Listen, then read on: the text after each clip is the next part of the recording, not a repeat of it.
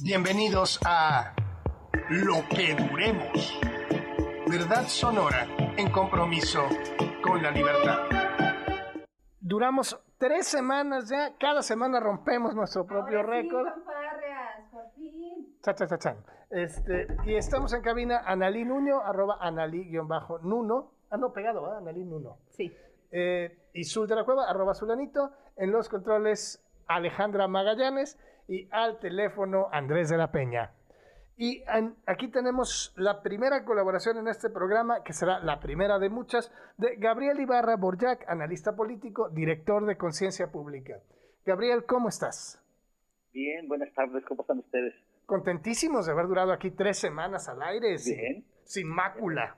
Van, a durar más. Van a durar Yo estoy más seguro este que sí. tipo de, de programas, verdad. Pues cuéntanos. Y ese periodismo crítico que los distingue con humor, ironía, sarcasmo, eh, ha- hacía falta. Y bueno, pues esperemos que dure. Ya. Sí, Analí ya se sonrojó. ya, yo ya me sonrojé, Gabriel. Muchas gracias. Es- esperemos, esperemos que la madurez prevalezca en los actores políticos que ejercen el poder en Jalisco. Esperemos que, que entiendan pues la, la importancia de este tipo de programas dentro de ese marco de, de libertad y plural- pluralidad que, que debe existir, ¿no? Bueno, si Alfredo Adame puede ser candidato, nosotros podemos tener un programa, ¿no? Claro. Pues comencemos con, con cómo estuvo la semana, estuvo muy movidita. ¿Vendrá AMLO a lo, del, a lo del Peribús? Yo creo que no. ¿Habrá dinero federal para las obras complementarias? ¿Por qué se inaugura más rápido? Cuéntanos, Gabriel, ¿cuál Bueno, es tu punto el, de vista? el asunto es, es de planeación, ¿no? Cuando se toma la decisión de, de construir una obra, una gran obra, entiendo que hay una planea- planeación, que hay un proyecto, y en base a ello se establece un presupuesto. Pero creo que en el en el peribús, yo le llamo peribús, no mi macroperiférico, Nadie le llama mi macroperiférico. dentro de esa gra- grandilocuencia, Tanto dinero destinado a eso. Ni es macro ni es periférico. Porque para empezar, pues, no va a circular por todo el periférico. Entonces, más bien es, es una grandilocuencia el, el, el nombre. Y como dice, finalmente van a ser los ciudadanos los que, los que determinen cómo se va a llamar, ¿no? Eh, lo, más lógico, común, es que una palabra muy corta, como ya lo habían señalado, ¿no? Cuando, cuando empezaron los, los trabajos de, de pavimentación. Porque hay que señalar también que, que el proyecto no, no es propio de esta, de esta, de esta administración, sino que eh, se, se, elaboró durante el gobierno de, de Aristóteles Sandoval y se empezó con, con el pavimento de, de concreto hidráulico. Entonces, eh, creo que es necesario una, una transparencia porque desconocemos el costo de la obra y, y no, no conocemos cuánto va a ser el presupuesto total, lo desconocemos. Ahora, eh, se, decide la inauguración como que hay mucha prisa de este gobierno, ¿no? ¿Por qué empezarlo si no lo han terminado? Ya que eh, eh, yo he advertido, de acuerdo a- a los reportajes que han hecho diversos medios, pues que faltan obras complementarias, faltan laterales, faltan puentes, faltan elevadores, y como que no se le está dando importancia al, al, al y a los y a las personas pues que, que no tienen capacidad, pues que tienen algún problema, pues para caminar o para, para subir escaleras. Y bueno, y si, y si estás en Tonalá, pues no hay, Menos, no pues hay menos, nada. ¿verdad? Va a costar, hasta ahora ha costado 4.790 millones de pesos de inversión reportada en tres años, con Pero 359. falta todavía el dinero de an- anterior, de porque no empezó, la construcción no empezó en este gobierno, hay que decirlo, eso, no- eso, eso es lo que, lo que no dicen. Acuérdate que el, Chino López, que era secretario general de gobierno, no sé por qué, bueno, quiero imaginarme por qué, pero él fue el encargado de la pavimentación de, de más de 10 kilómetros. No recuerdo. Eh, él, él, como secretario general de gobierno, como si fuera el, el secretario de Obras Públicas, eh, empezó la construcción de, de los pavimentos con los que sería la, la base pues de y el arranque de, de esta de esta obra. Ahora, veo también que el, el secretario de, de Infraestructura y Obra Pública, David Zamora, eh, culpa al gobierno federal el hecho de que no, no, se, no se termine, que porque los recursos federales no han llegado. Pero quiero recordar que así ha sido siempre, o sea, no es la primera ocasión que sucede que programan una obra y los dineros del gobierno federal no fluyen como las autoridades locales quisieran. Pero Eso, eso así ha sido siempre. Gabriel, si se pelean todo el tiempo con la federación, era evidente que iban a suceder estos tira y aflojas. Pues ¿a poco creen que el pleito iba a ser miel sobre hojuelas en lo presupuestal y nomás pleito en lo mediático para capitalizar? Pues así no es. Sí, la, la política al estilo paqueado no, no ayuda mucho, ¿no? Y hablando de, pasando al siguiente punto de la agenda, hablemos de destape en Chapala. ¿Qué pasó con la comida ahí que organizó Mauro Garza, donde se sube la foto Verónica Delgadillo ahí, que parece que ya plancharon las cosas con Pablo Lemus? ¿Tú cómo lo lees? Bueno, eh, pareciera pues que hay un acuerdo ya establecido, porque la legitima el senador Clemente Castañeda. Él, él aparece en las fotografías y luego hay un mensaje, creo que hay dos mensajes fuertes, ¿no? El de, el de Clemente Castañeda y el de Pablo Lemos. Eh, pareciera que sí, que ya han cerrado filas en torno a Pablo Lemus y que podría ser, ahí no me queda claro quién sería la candida- candidata o candidato a la alcaldía de Guadalajara. Si sería la senadora Verónica, Verónica Delgadillo o sería el propio Clemente Castañeda. Pero el mensaje, ese es el mensaje, ¿no? Que cierran filas en torno a, a Pablo Lemos. Y luego Pablo Lemos también aprovecha la oportunidad para decir no se equivoquen, ¿no? Esos opinólogos, no sé a quién se refiere, esos opinólogos que andan amarrando navajas ahí. Hizo referencia a Pablo, lo subrayó, ¿no? Pero cada tres días pasa eso. Acuérdate que con la Limón también se tomó una foto luego, luego diciendo los que quieren pleito se van a quedar con las ganas y demás. Y sabemos que en realidad hay algunos distanciamientos. Es decir, es difícil leerla porque es la del librito, ¿no? Hay rumores de rompimiento, ciertamente hay distancias o había distancias entre el gobierno estatal y el bloque Guadalajara-Zapopan. Y ahora parece que empiezan a trabajar en la conciliación porque ya estamos, eh, ya, ya empezó la elección 2024, ¿no? Sí, y parece que ya empieza a operar eh, Clemente Castañeda, porque pues el personaje eh, preponderante de MC es Clemente Castañeda, ya que Enrique Alfaro no, no pudo estar presente por la cuestión del COVID. No sé si, si esa reunión fue con ese objetivo, Zul. Es la interpretación que nosotros le estamos dando, eh, porque la convoca Mauro Garza, que yo lo veo más cerca, Mauro Garza, de la línea de Pablo Lemos que de la línea de Enrique Alfaro, Sí, por la cuestión de su génesis, ¿no? Es la Coparmex.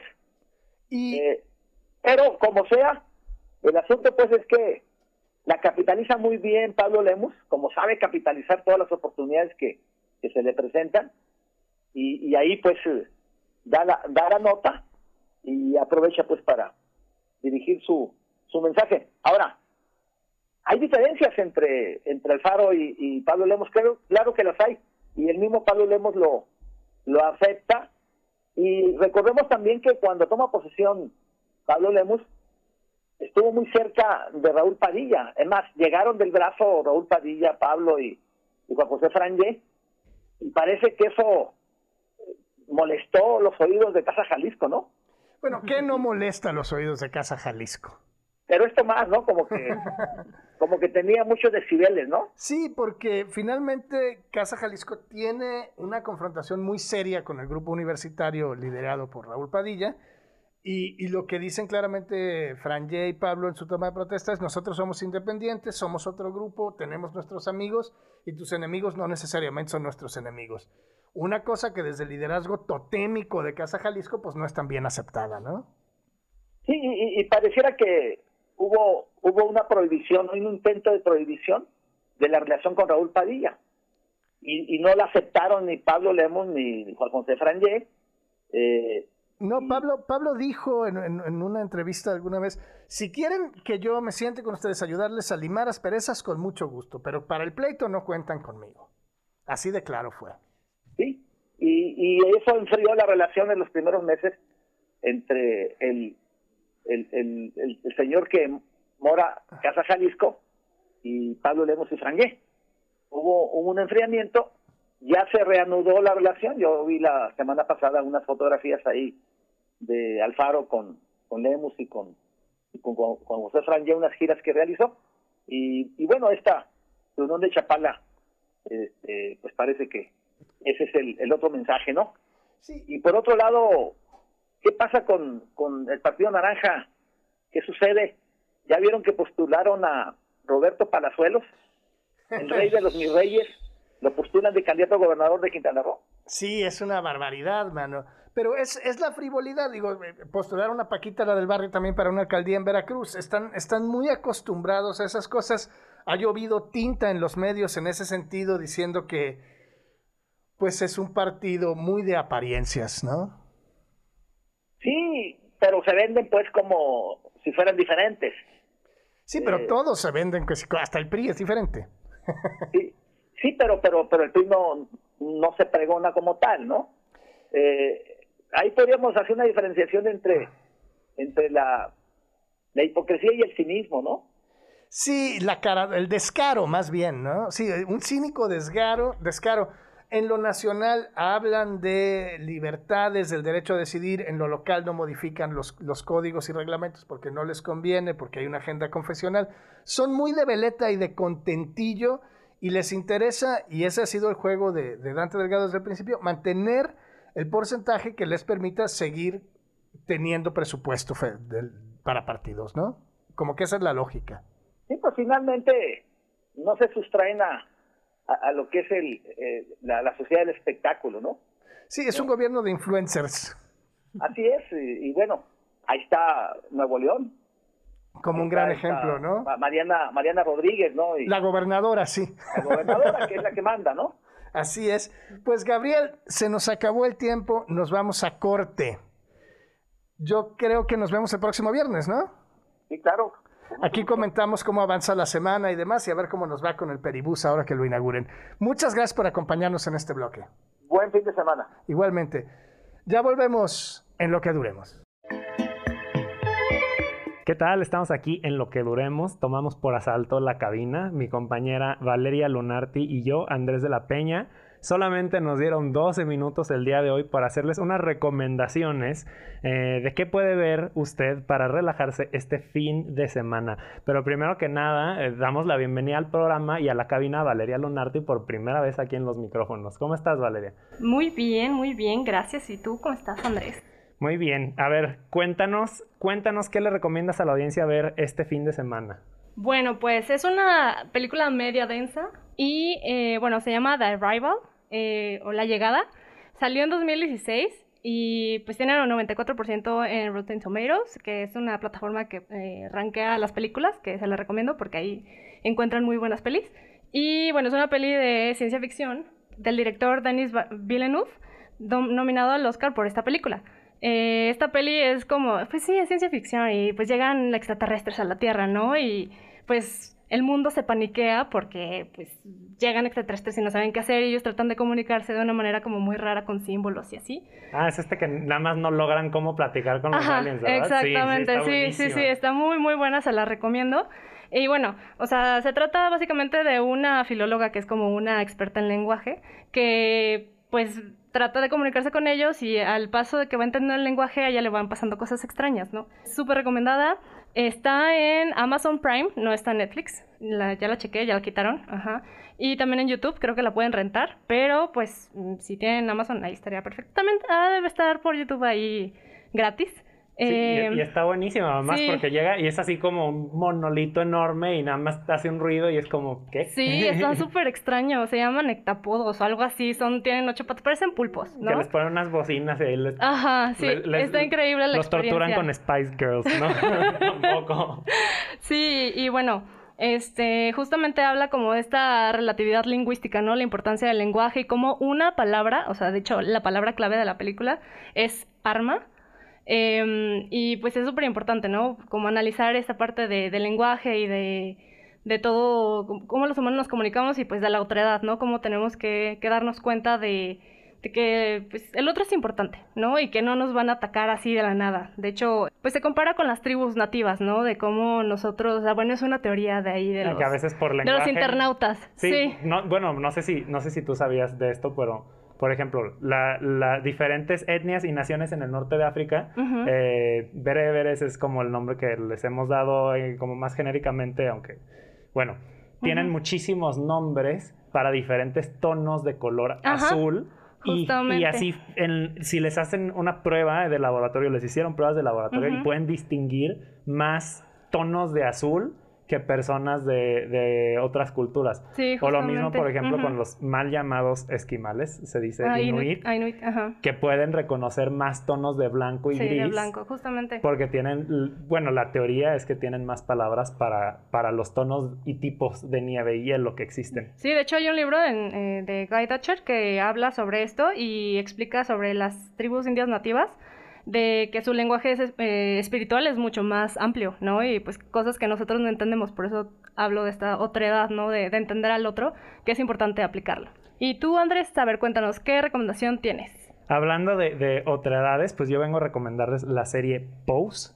eh, Pose. Está en todos lados. O sea, yo la vi en Netflix. sí, pero Sí, sí, sí, ya sé cuál, ya, ya, ya, ajá. Se estrenó el 8 de junio de 2018 y concluyó el 6 de junio de 2021. O sea, ya está acabada, si no me equivoco, son tres temporadas, eh, episodios de una hora, están accesibles, están padres, pero es, es una serie que aborda toda la vivencia de, la, de las comunidades del ballroom, del Vogue, este, en Nueva York entre los años 80 y los años 90 y aborda temas pero densos, o sea, están pero también los aborda bien, o sea, no crean que es como una, como una historia de, de puro sufrimiento, ¿no?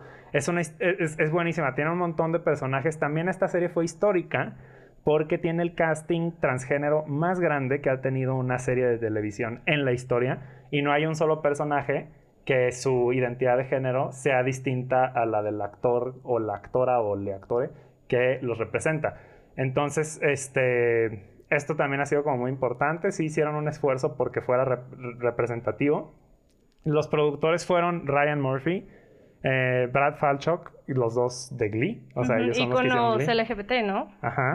Y Steve Canals, eh, aunque el contenido está profundamente inspirado, entre comillas, eh, así lo dicen ellos, en el documental Paris is Burning de Jenny Livingston. Livingston asistió en la producción del show como consultora de producción y dirección y el documental pues abordábamos los mismos temas.